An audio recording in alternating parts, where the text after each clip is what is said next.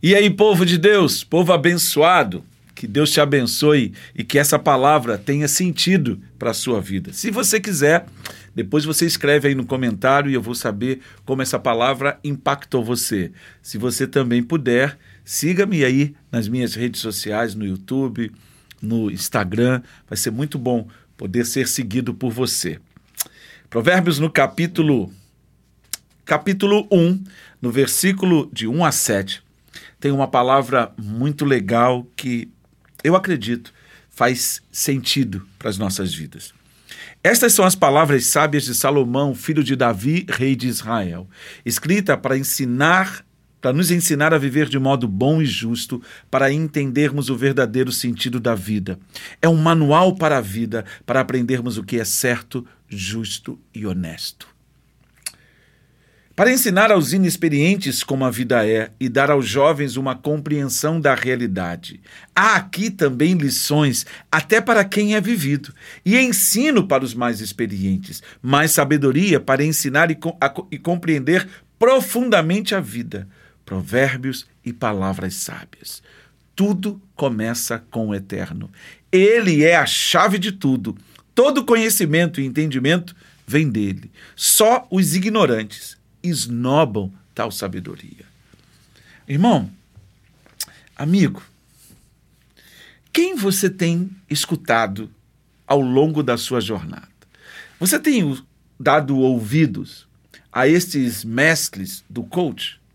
Você tem dado ouvido a alguns líderes espirituais? Mas o que eu estou te propondo não é que você ouça a minha reflexão.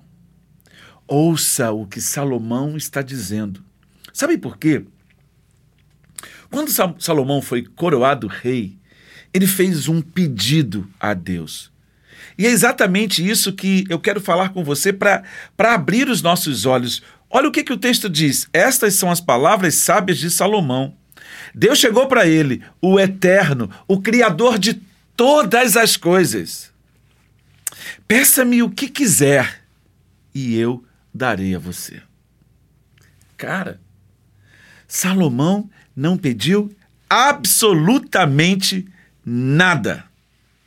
Nada além de sabedoria, conhecimento para que eu possa liderar esta nação, pois quem pode governar este teu grande povo? Isso está lá em Crônicas, no capítulo 1, a partir do versículo 7. Vai lá depois e dá uma olhada. Deus não somente deu sabedoria a ele, mas Deus deu a ele, além de sabedoria, riquezas, bens, honra. Só que Deus fez algo fenomenal. Nunca existiu ninguém tão rico quanto ele, nunca existiu ninguém tão sábio quanto ele, nunca existiu ninguém depois dele. Então, quando nós olhamos para esses textos, nós temos que parar, porque é como se a sabedoria estivesse gritando na rua: ouçam-me! É isso. Ouçam-me! Porque nós temos dado ouvidos a tantas vozes, mas a gente não está ouvindo o que o Eterno diz por meio do seu servo Salomão. Mas não para por aí. Olha, 1 Reis, no capítulo 4, dá-nos uma compreensão de como Deus deu sabedoria para Salomão. Olha, deu a ele um entendimento fora do comum. Depois você olha lá, capítulo 4 de 1 Reis, no versículo 29 até o 34. Deu a ele uma sabedoria fora do comum, uma inteligência. Olha só, sabedoria e inteligência. Você sabe o que é esse binômio? Sabe o que é a junção de alguém sábio e inteligente? Meu Deus! Ele ele teve uma sabedoria e um entendimento, uma inteligência tão vasto quanto a areia do mar. Eu não preciso dizer mais nada. Então, por que, que eu estou falando isso? Porque essas palavras, esses escritos, os 31 capítulos, todos os versículos, esse texto diz que Salomão escreveu, compôs mais de 3 mil provérbios. Então, Eu preciso ouvir o que Salomão diz. Tem, agora eu não me lembro o autor, mas foram escritos dois livros a respeito da riqueza, dos princípios que geraram a riqueza de Salomão. Então, eu preciso ouvir o coração desse homem, porque ele capturou algo que nos dá uma direção, que nos aponta um caminho para encontrar o verdadeiro sentido e propósito de nossa existência na Terra. Isso mesmo. Deus quer que você tenha uma identidade. Deus quer que você se encontre com o seu propósito. E Deus quer que você viva o seu destino. É isso que o Eterno tem para você: identidade. Meu irmão, você é filho. Se você não é filho, precisa sê-lo. Você precisa de um relacionamento com o Senhor. E aí, versículo 2 diz assim: para nos ensinar a viver de modo bom e justo, para entendermos o verdadeiro sentido da vida. Eu acredito que a resposta do que ele diz no versículo 2 está lá no versículo 7. Tudo começa com o eterno. É isso mesmo.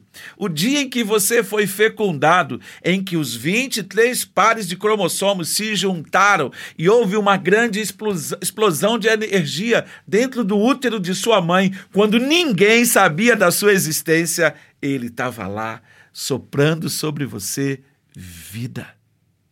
Cara, tudo começa nele, no eterno. Então, peraí. Se tudo começa nele, se a minha vida começou nele, por que, que eu não vou correr para ele? Por que, que eu não vou me lançar nas mãos dele? Por que, que eu não vou me deixar dominar por ele, pela visão que a palavra dele me traz? Eu vou ouvir quem? Os sábios desse tempo? Que são insensatos, são loucos, negam a existência do eterno, negam os seus princípios negam a possibilidade de um relacionamento dizendo ele não existe. Será que eles são sábios? Será que verdadeiramente eles são sábios?